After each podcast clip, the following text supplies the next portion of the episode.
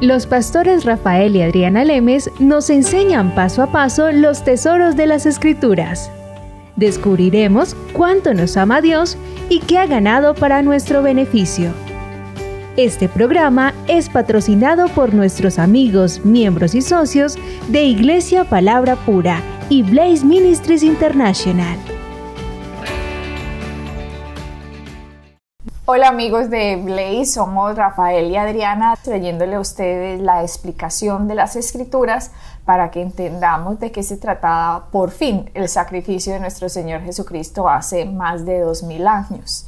Rafael y yo estamos enseñando las escrituras para que se enamoren de Cristo, para que entiendan el amor que Dios ha tenido por el hombre manifestado a través del sacrificio de Cristo y cuán potente milagro Dios hizo por el hombre cuando resucitó a Jesucristo y nos dice la escritura que por medio de la resurrección de Cristo nosotros pudimos ser justificados. Ya Dios nos ve a nosotros con el lente de lo que Cristo hizo. Si ustedes se ponen un lente rojo para ver algo verde, lo verde se vuelve rojo. Si se ponen un lente azul para ver algo blanco, todo se vuelve azul. Así que Dios ahora ve al hombre de acuerdo al lente de Cristo, de la sangre de lo que Él hizo.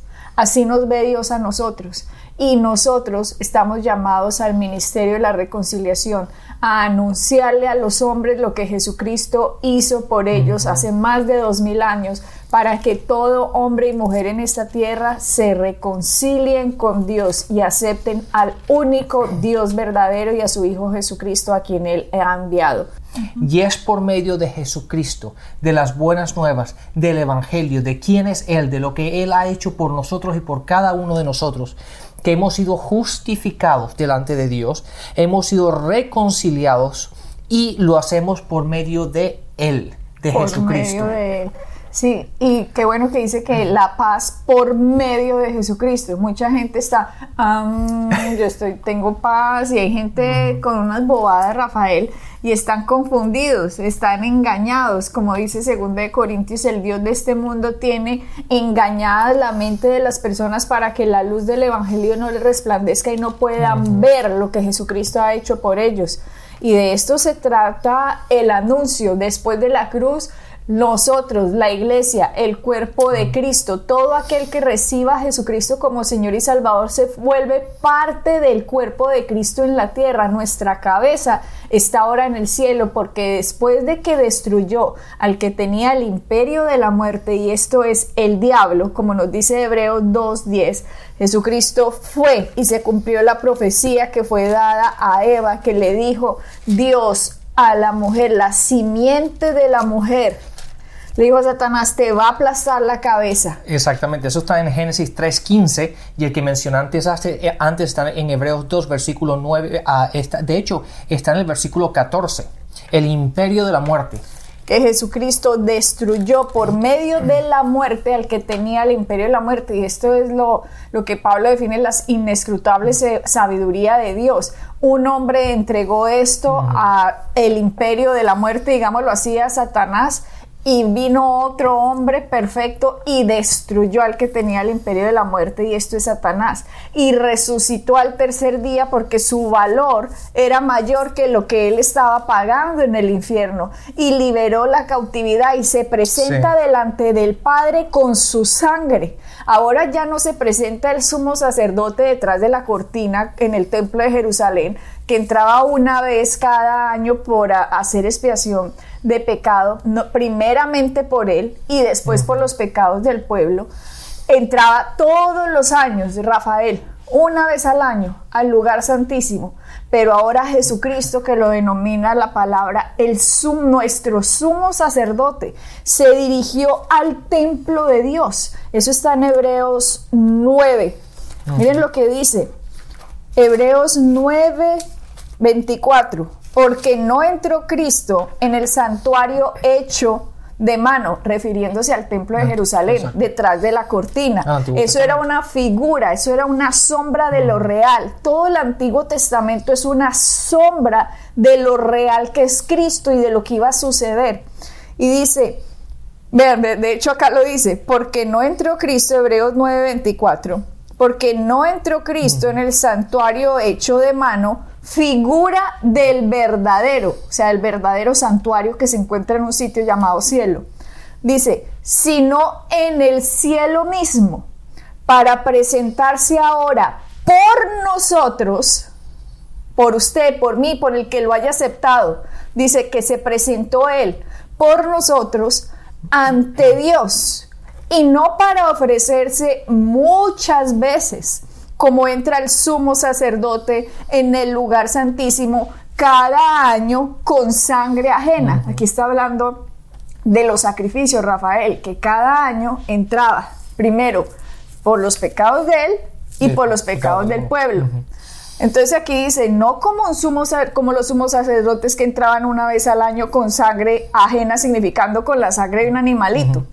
Dice, de otra manera, le hubiera sido necesario padecer muchas veces desde el principio, pero en la consumación de los siglos se presentó una vez para siempre, por el sacrificio de sí mismo para quitar de en medio el pecado.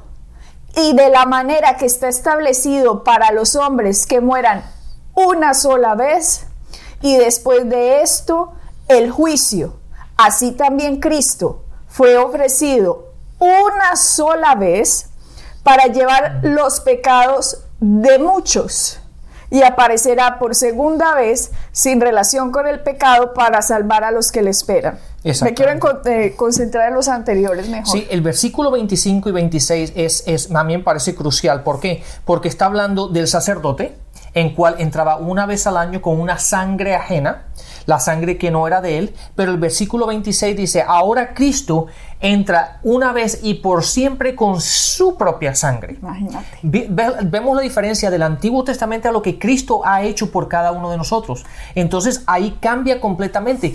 Aldiana, cuando estaba hablando de esto, yo eh, estaba pensando en el, en el, hecho de que mucha gente se, se enfoca mucho en el Antiguo Testamento. Mm. Y cuando lee el Nuevo Testamento, lo lee en la luz del Antiguo Testamento, por eso no lo entienden, por eso se encuentran que están perdidos en ello. Y es completamente, nosotros estamos en, el, en la dispensación de la gracia, en la dispensación de la iglesia. Por lo tanto, las cartas de Pablo, lo que es el, de hecho, donde entramos nosotros en, la, en el tiempo de la iglesia, que es de Hechos capítulo 2, cuando viene el Espíritu Santo, hasta Revelaciones 3, esa, es ahí donde nosotros estamos hoy día. Nosotros tenemos que leer el Nuevo Testamento y cuando leamos el Antiguo lo tenemos que ver en luz del Nuevo Testamento. Y cuando lo vemos así, todo empieza a encajar, todo empieza a tener sentido. Ahora se entiende por qué todo el Antiguo Testamento lo llama el nuevo figuras. Exactamente. El tabernáculo era una figura de un sitio real que se llama el tabernáculo del cielo. En la cortina, un sitio de separación del lugar santísimo del patio donde entraban los judíos y los gentiles llegaban hasta un sitio que tenía una pared. No podían entrar, no podían entrar mostrando a Dios todos están separados de mí, debido a que hubo una venta, una venta del hombre fue vendido a Satanás. Y ahora al lugar santísimo no entraba sino el sumo sacerdote, pero dice la palabra que por primero tenía que sacrificar un animal por sus pecados y por los del pueblo una vez al año al lugar santísimo. Y nos cuenta la historia de Rafael Josefo, el historiador Josefo, porque eso no está escrito en la Biblia, aunque muchos lo enseñan como si estuviera escrito en la Biblia, pero no es cierto. El historiador Josefo dice que la cortina que separaba el lugar santísimo era tan pesada y tan gruesa que necesitaban carruajes para poderla mover un poco, Rafael. Sí, de hecho dicen que tiene, no sé cuántos son inches, son, era 18 inches de, creo que son inches, son 2.2 o 2. No sé cuántos ah, inches. Pero son 18 inches de gruesa gruesísima la cortina y se partió de arriba abajo cuando Cristo eh, eh, murió en la cruz, Rafael. Y dijo, está terminado. Cuando dijo, consumado es, está terminado, como quien dice, yo he pagado lo que el hombre debe. Y este sitio de separación, el historiador Josefo nos dice eh, que el sumo sacerdote le ponían unas campanitas alrededor de su vestidura y lo amarraban cosa que cuando entrara al lugar santísimo, si no entraba haciendo perfecto todo el sistema que había bajo la ley de Moisés, si no entraba perfecto, a ese lugar santísimo, se moría dentro del lugar santísimo que era donde estaba en el arca la presencia de Dios. Y decía, ¿por qué? Porque no resistía, no resistía sino hacía perfectamente los sacrificios, no resistían la presencia de Dios y moría. Por lo tanto, si los de afuera no oían que las campanitas estaban sonando, Lo sacaban. lo sacaban jalado porque nadie podía entrar al lugar santísimo. Y ahora Jesucristo llega al lugar santísimo no ofrecer la sangre por los pecados de él porque él no los cometió nunca, Sí, sí, sí, sino que ahora entra a ofrecer la sangre por los pecados de la humanidad y esta ya no es la sangre de, la- de un animal, es la sangre del Cordero de Dios, de la segunda persona de la Trinidad, del amor representado en la tierra, de Jesús que fue a la cruz. Ahora lleva al tercer día su sangre delante del verdadero tabernáculo, como nos dice Hebreo, ya no, no la sombra, sino lo real delante de Dios, a decir, aquí está la sangre, por lo cual ya puedes perdonar legalmente a los humanos y justificarlos porque yo he pagado lo que ellos se merecen y ahora tú eres justo en perdonar al hombre y justificarlo delante de ti. ¡Qué amor! qué justicia, qué exactitud, qué legalidad de Dios tan impresionante. Ahora todos los humanos pueden decir, tú eres justo en perdonar al hombre. Nadie se puede ir en contra de Dios, en contra de lo que hizo, porque todo lo hizo legal. Él es un Dios legal, justo, poderoso y amoroso, que utilizó todo ese poder, Rafael, para salvarnos. Y ahora que ha entrado a ese lugar santísimo, nos dice Hebreos 10 más adelante, que nosotros ahora tenemos entrada al lugar santísimo. Miren lo que dice Hebreos 10, 19. Así que, hermanos, teniendo libertad para entrar al lugar santísimo por la sangre de Jesucristo, por el camino nuevo y vivo que Él nos abrió a través del velo, esto es su carne. El que nos abrió el camino es Cristo. Ahora ya no es el sumo sacerdote que podía entrar, ahora es usted, ahora soy yo, ahora ya nosotros nos convertimos en el templo de Dios.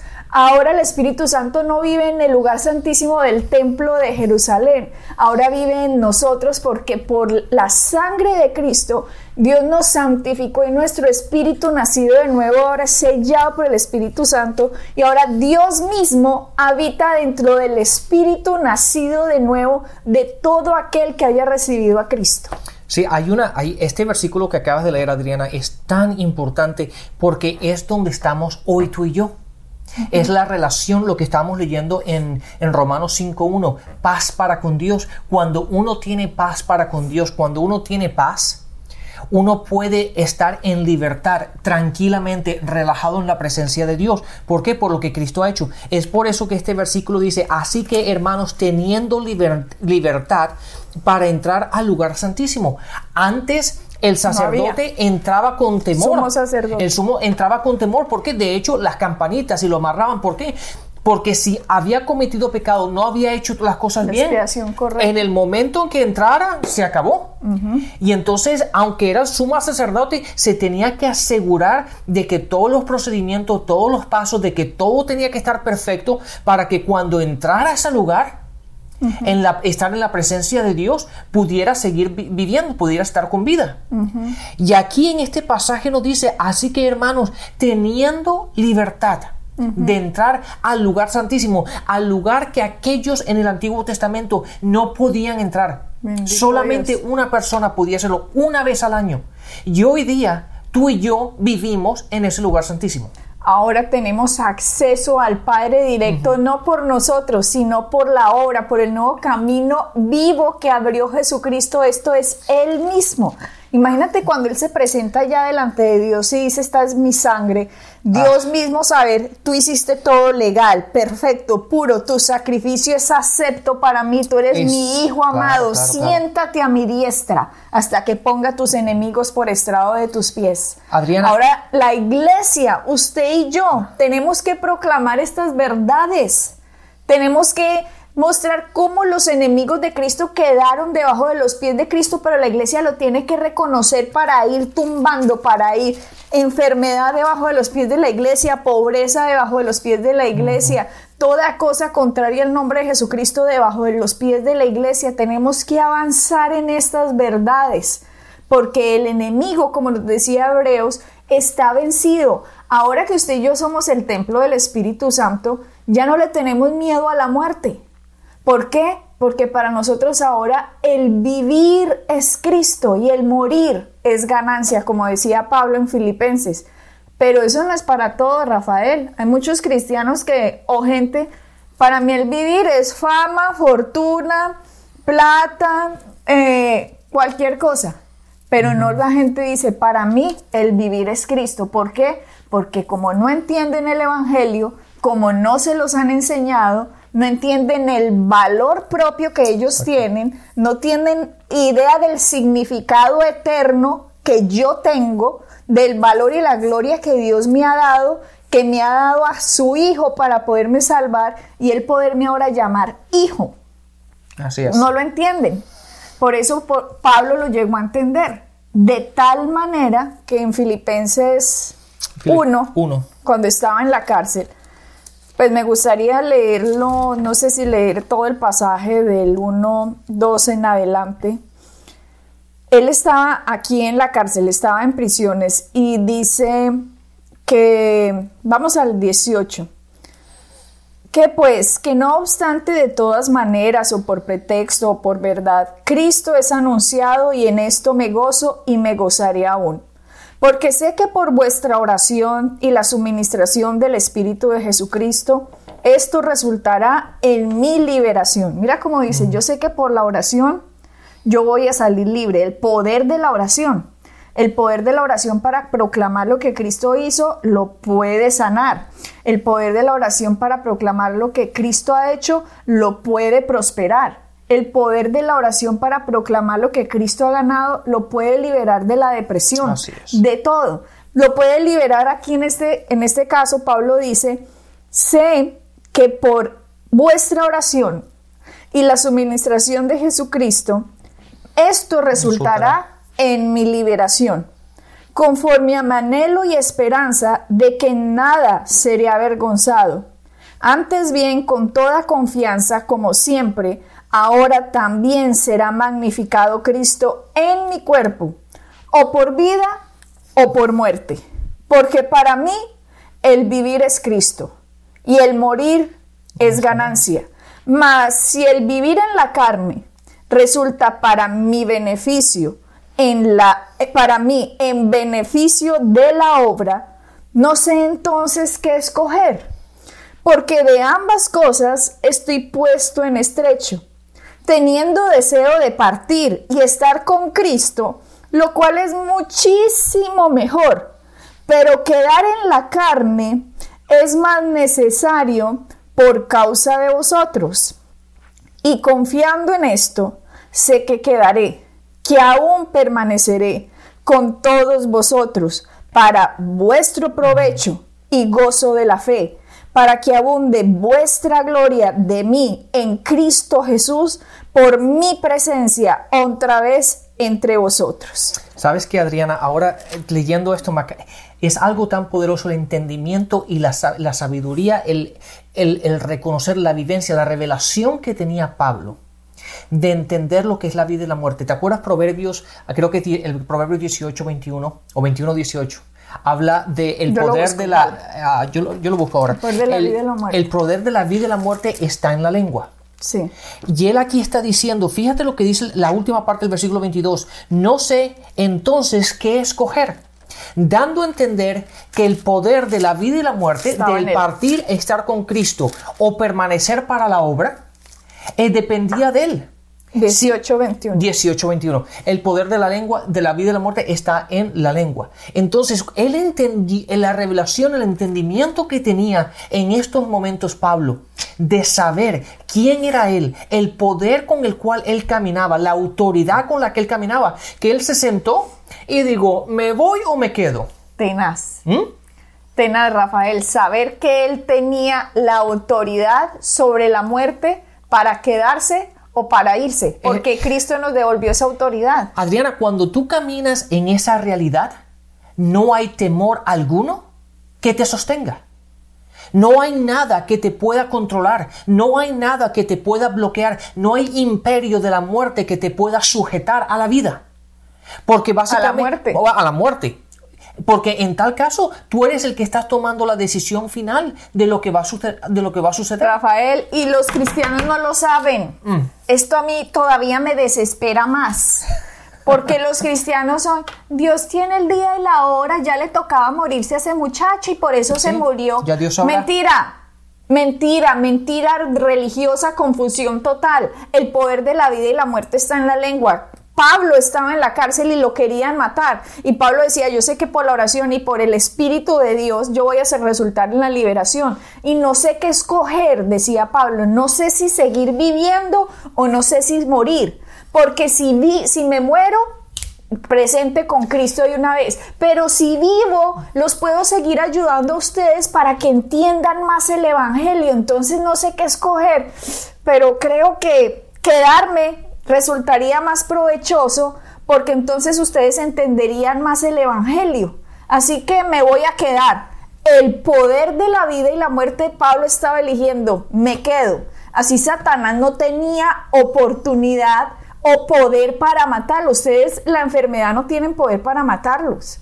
A ustedes no tienen nada poder para matarlos, sino su propia lengua. Su propia lengua es la que tiene la creencia de que Satanás es más poderoso y me puede matar o esta enfermedad me puede matar y lo mata porque usted le dio autoridad. Claro. O también su lengua puede decir, no, no, no, no, como Pablo, me quiero quedar. ¿Cuánta gente de veintipico a treinta y pico son, ay, me quiero morir, qué pereza? Yo leo en ese Facebook una cantidad de gente, ay, esta vida para nada, yo me quiero ir y yo, Dios mío, se están atando, se están enlazando con las mismas palabras de su boca. Sí, es que las palabras tienen poder, Adriana. Las palabras, la, gen- la gente tiene que entender que, que eh, hoy día la sociedad ha categorizado las palabras como que si no fuesen nada. Palabras son simplemente palabras. Por eso que la gente dice unas, unas cosas impresionantes y dice, bueno, eso no fue lo que quise decir. Pero eso fue, dijo. eso fue lo que dijiste, eso fue lo que salió de tu boca. Y date cuenta que Pablo dijo, para mí el vivir es Cristo y no dijo, el que me maten es ganancia. Él dijo es morir, no que me maten. Porque hay una diferencia que cuando me matan, por lo cual yo no tengo, no tengo, la decisión no es mía, básicamente ha- han tomado la decisión por mí. Pero cuando digo yo me, me voy a morir, es simplemente, él, él está diciendo yo tengo la opción y yo puedo hacer lo que yo quiera. Yo puedo escoger. Yo puedo escoger. Es lo mismo que Cristo, a Cristo no lo podían matar. Que- Él se dio su, él se dio a sí mismo, él decidió irse al Padre. Y esta es la revelación, el entendimiento que tenía Pablo, diciendo, yo he llegado al final, he cumplido con mi llamado, pero si me tengo que quedar para la obra, para el bienestar de ustedes, me quedo. Pero mucho mejor para mí es que yo me vaya. por estar con Cristo. Ah, eso es eh, la revelación, el entendimiento de- en el, en el cual Pablo caminaba. Era impresionante. Y ese poder, esa, ese entendimiento, esa libertad con la cual tú y yo podemos caminar, está en la mano de nosotros, está en nuestras manos. Cada cristiano, cada persona que vive en Cristo, que ha, ha sido reconciliado al Padre, que vive en paz con el Padre, tiene la capacidad de caminar en este entendimiento. Ahora la gente dice, ay, usted está diciendo que entonces mi, yo tengo poder sobre la muerte. Eh, yo no lo estoy diciendo, lo dice la palabra. la palabra dice, el poder de la vida y la muerte están en la lengua. Y Pablo aquí les estamos comprobando como en Filipenses 1 dijo, yo no sé qué escoger, si morirme ya o irme, no sé cuál de las dos, porque morirme, estoy presente con Cristo y para mí es muchísimo mejor. Ya sabía, lo que hizo Cristo es real, todo esto es real. Esto simplemente es una neblina, esto es un pasadizo nomás a lo eterno, a lo verdadero, a lo real, a la potencia de quien realmente somos. Pero, ¿será que me quedo? Porque quedarme con ustedes los ayudaría más a que entiendan lo que Cristo hizo. Y ese debería ser nuestro corazón, Rafael y yo, que nuestro vivir sea Cristo, nuestro morir ganancia. Pero que quisiéramos por mí ya estar con Cristo. Pero la verdad es que si Dios nos ha dado 120 años para vivir y la eternidad es tan eterna, tan infinita, ¿Qué son 120 años para estar aquí en la tierra ayudando a otro a que entienda quién es en Cristo? Entonces aprovechemos los tiempos en esta tierra para hacer el ministerio de reconciliación, para que le hablemos a todos, para que le hablemos a la prostituta, al homosexual, al político, al ama de casa, al diseñador, al arquitecto, a mi vecino, al taxista, al del bus, al de al lado Jesucristo te ama, quiere que te reconcilies con Dios, Él hizo algo por ti, regálele un CD, que su tiempo en esta tierra sea para mí el vivir es Cristo, porque sepa que cuando usted parta de esa tierra, si ha recibido a Jesucristo, su morir va a ser ganancia. Porque va a estar eternamente en la presencia de Cristo. Usted ya no va a probar la muerte porque apenas usted exhale, usted va a estar presente con Cristo. Ya no va a ir al infierno, ya no va a ir al seno de Abraham, ya no va a ir a ninguna parte de eso, porque Cristo probó la muerte por usted para que usted y yo no la probemos. Como decía Rafael en un programa, pasamos de vida a más vida. Ahora, si usted no ha recibido la paga que fue la que hizo Cristo, usted va a pasar de vida a muerte eterna, pero estando con vida. Exacto. O sea, usted va a vivir eternamente separado de Dios, todo porque no creyó el anuncio de aquel que ya murió en la cruz y resucitó para salvarlo. Usted decide, es su libre albedrío. Usted escoge. Ay, no, Adriana, esas bobadas que usted está diciendo, no creo. Ah, bueno, como les dije el programa pasado, usted puede elegir. Lo que no puede elegir es la consecuencia de su elección. Y la consecuencia de su elección la dice la palabra. Que si elegimos la muerte es cuando no elegimos a Cristo. Pero cuando elegimos la vida es porque creímos la gran paga el gran precio que fue hecho para nuestra liberación y este mundo magnífico al cual Dios nos ha metido, en que nos ha hecho herederos de Dios, coherederos con Cristo y nos ha sentado juntamente con Él en lugares celestiales. Exactamente. Adriana, oigan y todo lo que nos están oyendo y nos están viendo, la decisión es suya. En Titos 2.11 dice lo siguiente, porque la gracia de Dios ha sido manifestada para la salvación a todos los hombres, por lo cual no hay excusa. Lo están oyendo, lo está viendo, lo ha oído, lo habrá oído anteriormente, lo habrá leído anteriormente y la decisión sigue siendo suya. Usted puede decir sí o puede decir no, pero la consecuencia de su decisión es con lo que usted tiene que vivir. Y es mucho mejor decirle que sí a Cristo, porque en Él hay vida. Y está la verdad. Así que bendiciones y hasta la próxima. Bendiciones. Pueden bajar nuestras enseñanzas en www.iglesiapalabracura.com y visitarnos en nuestra sede en la calle 21326.